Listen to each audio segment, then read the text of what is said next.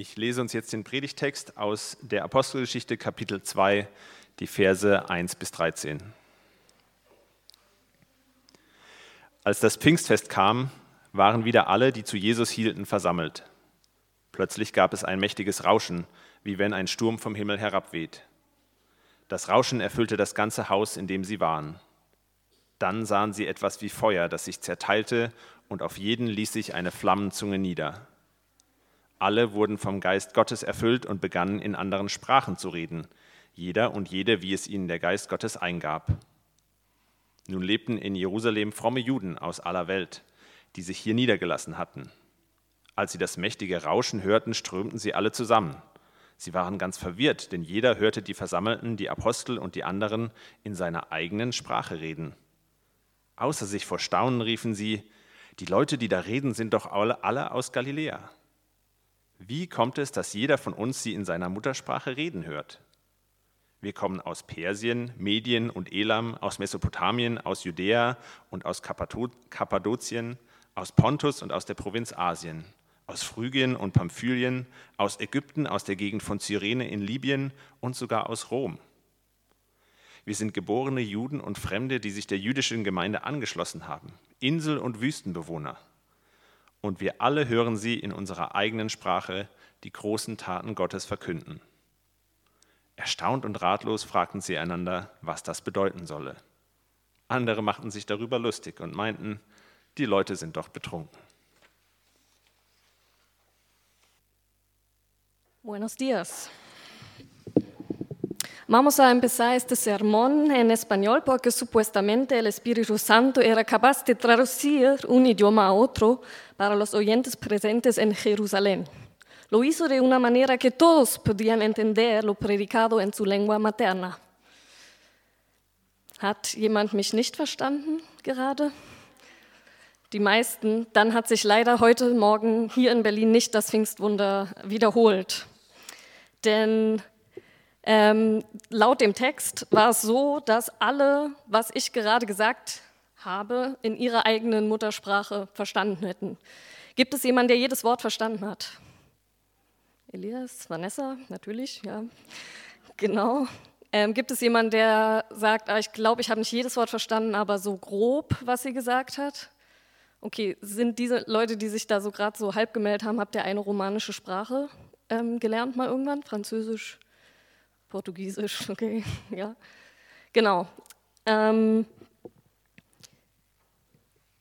ja, also die Sprache ist eine faszinierende Sache. An ihr lässt sich nicht nur die ethnische oder die kulturelle Herkunft ablesen, sondern auch zum Beispiel das Alter, die soziale Schicht oder das Milieu, aus dem ein Mensch kommt. Über die Sprache werden eigene Wertvorstellungen, Grundannahmen und Konzepte vermittelt und weitergegeben. Während meines Studiums habe ich mich zum Beispiel ähm, mit indigenen Sprachen beschäftigt, in Südamerika hauptsächlich, ähm, da ging es um das Quechua und das Mapuche. Die werden heute noch in Peru und Chile gesprochen, aber wurden in einem jahrhundertelangen ähm, Prozess mehr oder weniger verdrängt durch das Spanische und ähm, einige indigene Sprachen sind natürlich auch inzwischen ähm, ausgestorben. Und es gibt viele, viele Studien darüber, dass mit dem Verlust einer Sprache auch immer kulturelles Erbe und kulturelle Identität verloren geht. Arndt Uhle definiert folgendermaßen. Unter kultureller Identität wird die Gesamtheit der kulturell geprägten Werte samt der daraus resultierenden Weltsichten und Denkweisen sowie der ebenfalls kulturell geprägten Verhaltens- und Lebensweisen verstanden, die das Eigenbild einer Kulturgemeinschaft prägen. Ich wiederhole nochmal, weil da sehr viel drinsteckt. Unter kultureller Identität wird die Gesamtheit der kulturell geprägten Werte samt der daraus resultierenden Weltsichten und Denkweisen sowie der ebenfalls kulturell geprägten Verhaltens- und Lebensweisen verstanden, die das Eigenbild einer Kulturgemeinschaft prägen. Ihr könnt euch gerne das Zitat nachher nochmal holen oder so. Ähm, mir geht es darum, dass Sprache mehr vermittelt als nur einen bloßen Inhalt, also das, was ich aussage, sondern dass über Sprache viele verschiedene Sachen weitergegeben werden. Und äh, stirbt eine Sprache aus, dann stirbt auch eine Weltsicht, eine Art, die Dinge dieser Welt zu sehen und zu bezeichnen aus. Positiv formuliert, Sprache schafft Wirklichkeiten. Sie hilft mir, die Welt zu ordnen und mich darin zurechtzufinden. Und warum jetzt der lange Exkurs in die Sprachwissenschaft? Ja, habt ihr den Bibeltext gelesen? Ich weiß nicht, ob es irgendeine Stelle gibt, wo so viele Sprachen erwähnt werden, wahrscheinlich eher noch im Alten Testament oder so. Und ich möchte anhand von diesem Text ähm, aufzeigen, was an Pfingsten hier eigentlich genau passiert ist, Besonderes. Und dann in einem zweiten Schritt ähm, versuche ich darzulegen, was wir als Christin heute und wir als Kirche davon vielleicht übernehmen können oder was wir vielleicht als Werkzeug daraus auch ziehen können. Christian, kannst du mir kurz mein Wasser ähm, geben?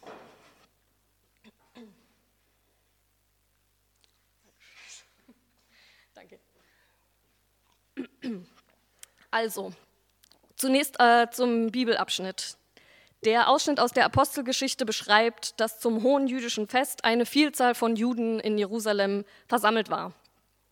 Manche von ihnen lebten wahrscheinlich schon länger in der Stadt. Es gibt auch Belege in anderen Stellen im Neuen Testament, äh, dass verschiedene jüdische Gruppen aus verschiedenen Regionen ihre eigenen Synagogen hatten. Ähm, manche kommen aber bestimmt äh, zu diesem Pfingstfest, was eben ein hoher jüdischer Feiertag war, überhaupt erst nach Jerusalem. Und diese Menschen, die da also versammelt sind, die werden nun angezogen von einem großen Rauschen, das aus einem Haus in der Stadt kommt, wo sich normalerweise die Jesus-NachfolgerInnen versammelt hatten. Und unser Text berichtet, dass der Heilige Geist sichtbar und hörbar auf die Anwesenden herabkommt und die plötzlich anfangen, in fremden Sprachen zu reden. Weiß jemand, was die Umgangssprache damals äh, unter den jüdischen Menschen war, dort in Jerusalem? Was Jesus gesprochen hat, vermutlich. Mummel, Mummel, okay. Ähm, Aramäisch, wahrscheinlich, sehr wahrscheinlich. Und die meisten gebildeten äh, Juden werden auch noch Hebräisch verstanden haben. Das war aber damals schon als Umgangssprache ausgestorben. Also das war keine Kommunikationssprache mehr. Und ich habe mir mal den Spaß gemacht, äh, den Text anzuschauen, welche Regionen da drin vorkommen und ähm, herausgefunden, welche Sprachen eventuell sehr wahrscheinlich dort gesprochen und gehört wurden. Der Text berichtet nämlich sehr ausführlich, äh, aus welchen Ecken vom Land die dazukommenden Juden stammten. Und wahrscheinlich hörten die Menschen dort verschiedene regionale Dialekte des Griechischen, also Altgriechisch, nicht das, was wir heute ähm, kennen. Phrygisch, das ist das, was man damals in der äh, heutigen Türkei gesprochen hat. Mittelpersisch oder Parthisch, das gehört zur indogermanischen Sprachfamilie. Akkadisch in Mesopotamien und Syrien.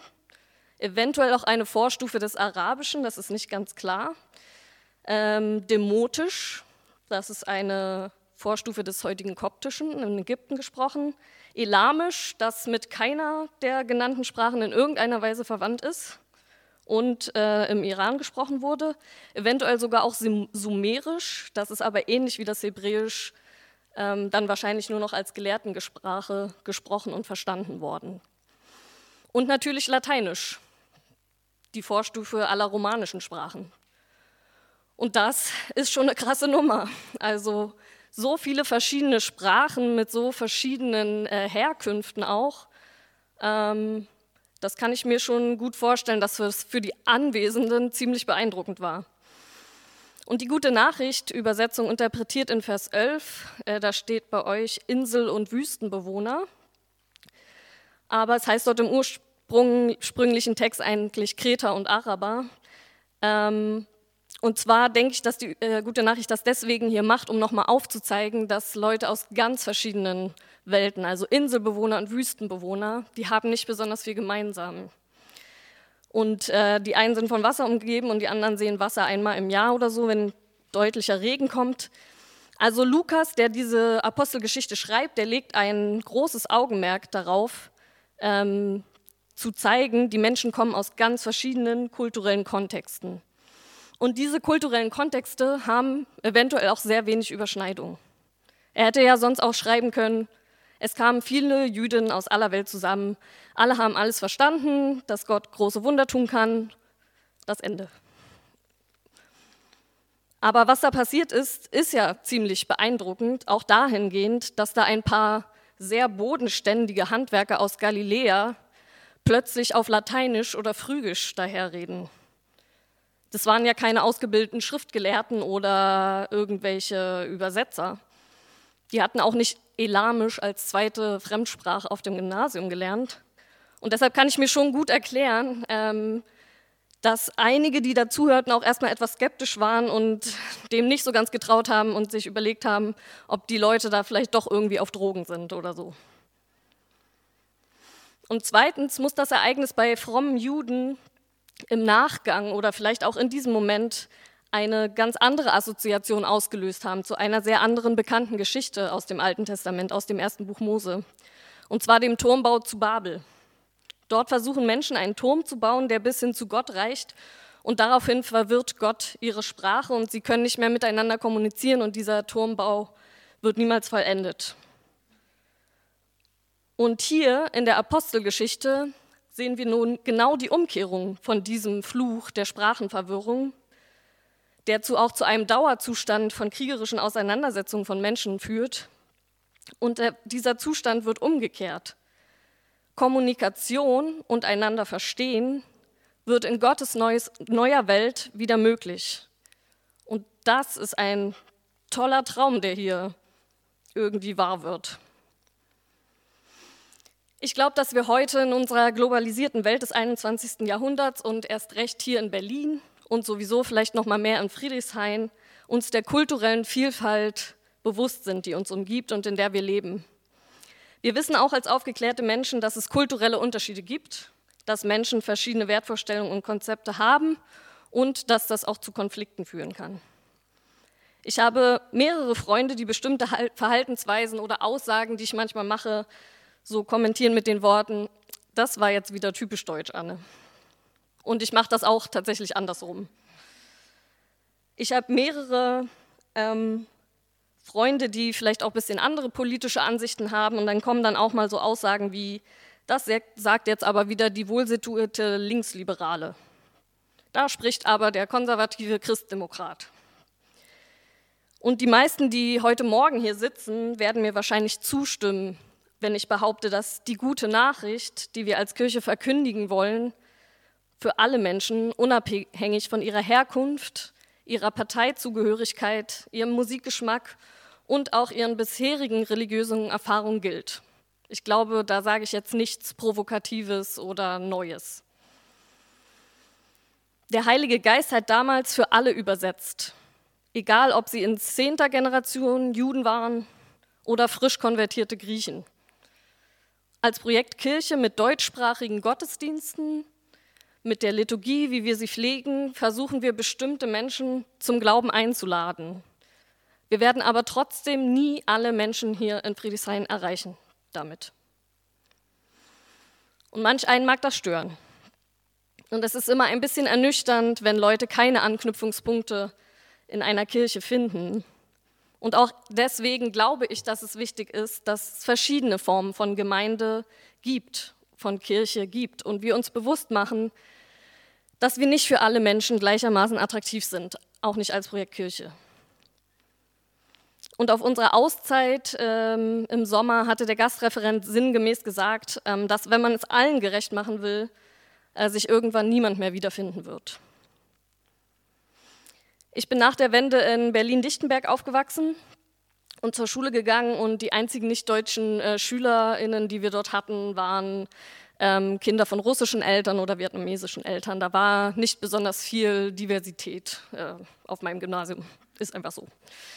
Und äh, zum Studium bin ich dann nach äh, dem Abitur nach Neukölln gezogen und habe während dieser Zeit dort auch vor Ort Nachhilfe gegeben, so als Nebenverdienst, was man als Studentin eben so macht.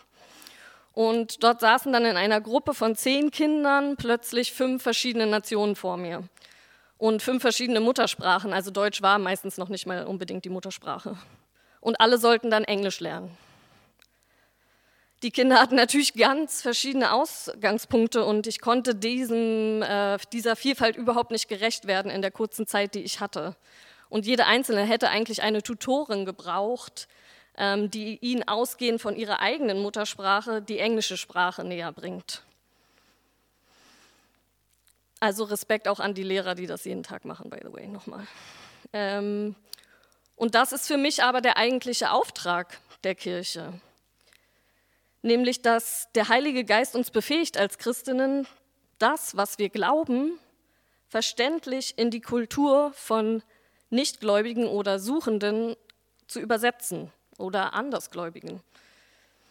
Wir, wir bewegen uns so gesehen auch, Entschuldigung, habe mich verlesen. Ähm, genau, am Anfang habe ich gesagt, dass Kultur nicht nur ethnische Zugehörigkeit ist, sondern ähm, dass es da verschiedene Sachen gibt, die eine Kultur prägen. Und wir bewegen uns, jede Einzelne, jede Einzelne, jeden Tag in verschiedenen Kulturen, die ihre eigenen Codes und Regeln haben und ihre eigene Sprache auch haben. Auf der Arbeit, im Studium, im Sportverein, beim Kindergeburtstag. Und ich persönlich glaube auch, und da erzähle ich wiederum nichts Neues, dass Gottesdienst nicht nur am Sonntagmorgen stattfindet, sondern da, wo wir als gläubige Menschen anderen Menschen begegnen. Und Pfingsten wiederholt sich für mich da, wo wir anderen von Gott erzählen. Und was mir der Text aus der Apostelgeschichte zeigt, ist, dass wir uns die kulturelle Herkunft der Hörenden bewusst machen müssen. Die Menschen, die sich dort versammeln und den Aposteln zuhören, sind nicht alle gleich. Sie haben verschiedene Traditionen und sie kennen sicher auch verschiedene Arten von Religionsgemeinschaften und verschiedene Arten von Gesellschaften. Der Jude aus Rom ist dem Juden aus Kleinasien wahrscheinlich sehr fremd. Ich bin vor kurzem ähm, mit einem Atheisten über die Dreieinigkeit Gottes ins Gespräch gekommen. Das hat eine längere Vorgeschichte. Ähm, aber es ist ja ein total abgefahrenes Konzept. Und ich kann das auch gar nicht immer so gut und schlüssig erklären. Und ah, viele Theologen sind da auch schon dran gescheitert. Aber im Prinzip äh, glauben wir daran, dass Gott in drei verschiedenen Personen existiert, die zueinander in Beziehung stehen. Gott der Schöpfer, Jesus der Sohn als Mensch auf der Erde in körperlicher Gestalt und dann der Heilige Geist, der nach wie vor auch auf, noch auf dieser Erde wirkt aber nicht als körperliche Gestalt. Und mein Gegenüber meinte dann an einer Stelle in unserem Gespräch so, ach so, dann ist Jesus quasi wie der Avatar von Gott. Und ich dachte, boah, danke für dieses Bild. Daran kann ich anknüpfen. Ja? Das, äh, das ist anscheinend ein Bild, was dieser Person geholfen hat, ähm, was ich da so vor mich hingestammelt habe, irgendwie auf Gott zu übertragen. Und auch wenn ich dann vielleicht sage, na ja, es ist jetzt nicht hundertprozentig wie ein Avatar, aber lass uns mal bei diesem Bild bleiben, weil damit kannst du offensichtlich was anfangen, damit kann ich was anfangen. Der Typ ist eben auch aus der Gamer-Szene. Und ähm, ja, wenn dir das hilft, äh, so die Dreieinigkeit vielleicht ein bisschen verständlicher zu machen, dann nehmen wir dieses Bild. Ja? Und ich glaube, die ersten Christen hatten deshalb so viel Erfolg mit ihrer Botschaft, weil sie bei dem angesetzt haben, was den Leuten bekannt war. Zum Beispiel im Kapitel 8 ähm, der Apostelgeschichte, da geht Philippus auf dem Weg von Jerusalem nach Gaza. Ähm, Philippus war einer der äh, Jesus-Nachfolger, der hat ihn auch noch quasi live gesehen und alles. Und ähm, dann kommt eine Kutsche an ihm vorbei. In der sitzt ein äthiopischer Regierungsbeamter. Und der liest laut äh, aus einem Prophetenbuch aus dem Alten Testament vor, also vermutlich hebräisch. Ein gebildeter Mann also, der mindestens Abitur hatte. Und Philippus fragt ihn, verstehst du, was du da liest? Und der Mann antwortet, wie kann ich es verstehen, wenn niemand es mir erklärt? Und dieser kurze Dialog fasst für mich die Aufgabe der Kirche in ihrer Essenz zusammen. Menschen begegnen uns auf verschiedenen Strecken ihres Lebens und unseres Lebenswegs und es gibt verschiedene Anknüpfungspunkte, wie Gott zu ihnen auch spricht. Und hier ist es jemand, der kennt Gott auch schon in irgendeiner Form. Er forscht über ihn in Texten und er versucht ihm dadurch näher zu kommen. Und Philippus, das könnt ihr dann weiterlesen im Kapitel 8, erklärt ihn dann ausgehend von diesem Text, was er über Jesus weiß und was er mit ihm erlebt hat und was er für ihn bedeutet. Manche Menschen haben schon ein sehr stark ausgeprägtes religiöses Wissen und kommen vielleicht auch aus einer religiösen Familie. Mit denen kann ich natürlich ganz anders über Gott reden und über Glauben sprechen, als mit jemand, der noch nie einen Fuß in eine Kirche gesetzt hat. Da brauche ich auch nicht mit irgendwelchen theologischen Konzepten anfangen. Und das Gute ist, dass wir, wenn wir einen längeren Weg oder eine engere Beziehung mit jemandem haben, ja meist auch wissen, wie die andere Person kommuniziert und was sie anspricht. Und wenn mein Freund eben nicht so gerne Bücher liest, dann brauche ich ihm auch kein Buch über den Glauben zu schenken. Und mir ist auch nochmal wichtig, an dieser Stelle auch nochmal im Blick, im, Blick im Blick auf die Auszeit, ähm, dass es mir wirklich, wirklich nicht darum geht, Menschen als Missionsobjekte zu sehen. Ich habe keine Freundschaften, wo ich denke, ich bin mit denen nur befreundet, damit sie irgendwann gläubig werden. Das ist auch, glaube ich, nicht das Anliegen der meisten Leute hier im Projekt Kirche. Aber alle meine Freundinnen wissen, dass ich gläubig bin und dass ich zur Kirche gehe und sogar für eine arbeite. Aber ich labe, labe sie auch nicht nonstop damit zu. Und ich bilde mir ein, dass ich meinen Glauben in einer Freundschaft nicht verstecken, aber ihn auch nicht permanent thematisieren muss. Für mich ist der ebenbürtige Austausch in einer Freundschaft wichtig und ich gebe auch nicht ungefragt Ratschläge. Manchmal vielleicht schon, aber nicht oft. ähm, genau, die Art, wie ich lebe, soll ja auch ein Ausdruck meines Glaubens sein und nicht nur das, was ich sage. Ich habe aber auch eben die Erfahrung gemacht, dass ich in bestimmten Angelegenheiten als Ansprechpartnerin bewusst gesucht werde, weil eben Leute wissen, dass ich mich mit diesen Glaubensdingen auseinandersetze. Und ich bin davon überzeugt, dass sich immer wieder Gelegenheiten in meinem Alltag ergeben, über diese Hoffnungsbotschaft, an die ich glaube und die das Evangelium für mich ist, Auskunft zu geben. Und dann will ich es in einer Weise tun, die für mein Gegenüber verständlich ist. Und ich glaube auch, und das ist manchmal nicht so einfach, das weiß ich, aber ich glaube auch, dass der Heilige Geist uns dabei heute noch unterstützt, indem er erstens diese Momente schafft, wo eine Kutsche vorbeifährt und jemand vielleicht schon nach Erklärungen sucht, aber niemand hat, der sie ihm geben kann. Und wir dann durch den Heiligen Geist fähig gemacht werden, die Sprache des anderen zu sprechen. Im übertragenen Sinne, ja. Und das heißt zu verstehen, woher kommt der Mensch? Welches Vorwissen hat er? Und was genau beschäftigt die Person jetzt gerade in diesem Lebensabschnitt, also auf ihrer Reise?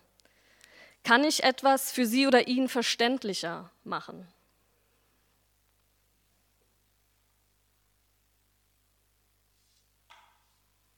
Gut, jetzt könnt ihr natürlich sagen, meinetwegen, das können wir alles machen als Christen, aber wozu brauche ich dann überhaupt jetzt noch die Kirche? Und das ist mein letzter Punkt. Ich kann das ja auch alles außerhalb einer kirchlichen Institution genau so leben. Und ihr findet vorne im Programmheft äh, ein Zitat, was in die Richtung geht, von Markus Kalmbach. Gerne könnt ihr es nochmal mitlesen. Dabei wissen wir, dass die Ankündigung des Gottesreiches durch Jesus davon entlastet, einer heiligen Sphäre nachzujagen. Das Reich Gottes ist nämlich schon nah oder gar inwendig in euch. Und es ist universal und ohne Vorbedingungen oder Vertragsbindung, ungeachtet Geschlechts, kultureller Zugehörigkeit, sozialem Status, geschlechtlicher Identität etc. zugänglich. Und eigentlich müsste Kirche als Verwaltung heiliger Sphären schon in dieser Verkündigung überflüssig gemacht worden sein, noch bevor sie überhaupt in Erscheinung trat. Das Zitat habe ich auch deswegen äh, reingenommen, weil es aus einer Essaysammlung stammt, die ich euch auch empfehlen würde, in denen Menschen auch ihre Not und Mühe mit Kirche beschreiben, aber gleichzeitig auch beschreiben, dass sie in irgendeiner Form an ihr festhalten. Und es sind ganz verschiedene kirchliche Hintergründe, ähm, Freikirche, katholische Kirche, Landeskirche, alles dabei. Und äh, der Markus Kallenbach ist in einer anglikanischen Kirche gelandet nach einer Weile und sein Text geht noch weiter. Ich kann dir den natürlich hier nicht komplett ähm, abdrucken. Und er sagt dann äh, als Resümee auch am Ende, eigentlich wäre die Kirche nicht notwendig. Eigentlich wäre es gut, wenn wir sie als Institution gar nicht brauchen. Aber wir sind halt Menschen. Und Menschen sind komisch und voller Widersprüche. Und Deswegen gibt es sie trotzdem. Das ist so ein bisschen sein Fazit. Ähm, offensichtlich glaube ich, dass da noch ein bisschen mehr dahinter steckt, aber ich, ich verstehe, worauf er hinaus will. Wir sind natürlich auch angelegt als Beziehungswesen, ja. Und da, wo mehrere Menschen zusammenkommen, entwickeln sie auch früher oder später Strukturen. Das ist einfach immer schon so gewesen. Das ist immer schon so passiert und wird wahrscheinlich auch immer so bleiben. Und manchmal sind diese Strukturen tatsächlich irgendwann hinderlich und sie schließen Leute aus. Und deshalb sollten wir auch darüber im Gespräch bleiben, wie wir uns als Gemeinschaft, wie wir uns als Projektkirche organisieren. Joe hat es letzte Woche gesagt in seiner Eingangspredigt, äh, dass Jesus ja nie in irgendeiner Form geäußert hat oder seinen Nachfolgerinnen konkrete Anweisungen gegeben hat, eine Kirche zu gründen. Und es ist trotzdem passiert. Und bei allen Hindernissen, die dabei aufkommen, und die verschweigt die Apostelgeschichte auch überhaupt nicht, glaube ich doch, dass es gut ist, dass wir als lokale Gemeinschaften uns versammeln, dass wir uns hier versammeln in Friedrichshain, weil wir es auch brauchen, dass wir erinnert werden an die großen Taten Gottes, wie es in unserem Text heißt. Und weil ich natürlich hoffe, dass wir hier einen Raum haben, in dem man Gott erleben und vielleicht einen ersten Zugang zu ihm bekommen kann. Weil wir hier miteinander ins Gespräch kommen, hoffentlich nicht nur sonntags, über unseren Glauben und über unsere Zweifel. Die ersten Christinnen haben über kulturelle und soziale Grenzen hinweg Gemeinschaft gelebt. Frauen und Männer, Sklaven und Arme waren Teil der Gruppe. Und natürlich verlief das nicht immer konfliktfrei. Wir sind eben Menschen. Gewisse Grenzen, die uns aber voneinander trennen, müssen sehr bewusst überschritten werden. Das passiert nicht einfach so. Und das, auch das haben die ersten Christen sehr stark gelebt. In der Kulturwissenschaft gibt es zwei Möglichkeiten, ähm, auf Fremdes zu reagieren. Die Erfahrung von Fremdheit löst ja erstmal bei jedem Menschen eine Irritation aus, eine Unsicherheit. Warum trägt die Person ein Kopftuch? Warum trägt der Mann Socken in seinen Sandalen? Irritation. Und es gibt eben nun zwei Möglichkeiten, damit umzugehen. Die erste ist Abgrenzung. Das Unvertraute verunsichert mich so stark, dass ich mich noch mehr auf das eigene, mir Vertraute konzentriere. Und das erleben wir auch in unserer heutigen Zeit. Hier sind wir, da die anderen. Deutschland den Deutschen. Meine Ordnung bleibt dann bestehen. Und die andere Möglichkeit ist es, das Fremde als Herausforderung zu verstehen. Ich wende mich dem Unvertrauten zu, obwohl es mich verunsichert und erlebe im Idealfall eine Erweiterung meines eigenen Horizonts. Meine Sprache bekommt neue Wörter.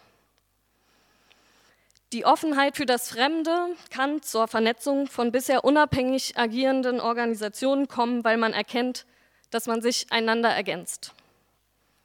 Und ich glaube, dass die zweite Herangehensweise auch im Bild von der Kirche als Körper bei Paulus im Korintherbrief benutzt wird und veranschaulicht ist. Ich lese diesen Teil nochmal vor. Der Körper des Menschen ist einer und besteht doch aus vielen Teilen. Aber all die vielen Teile gehören zusammen und bilden einen unteilbaren Organismus. So ist es auch mit Christus, mit der Gemeinde, die sein Leib ist. Denn wir alle, Juden wie Griechen, Menschen im Sklavenstand wie Freie, sind in der Taufe durch denselben Geist in den einen Leib, in Christus eingegliedert und auch alle mit demselben Geist erfüllt worden. Natürlich und Gott sei Dank ist die Kirche, das heißt die Gemeinschaft der Gläubigen, größer als das Projekt Kirche oder die lutherische oder die katholische oder die anglikanische Kirche. Aber sie fängt hier bei uns an, da wo wir den Heiligen Geist empfangen, den Gott uns schenkt. Amen.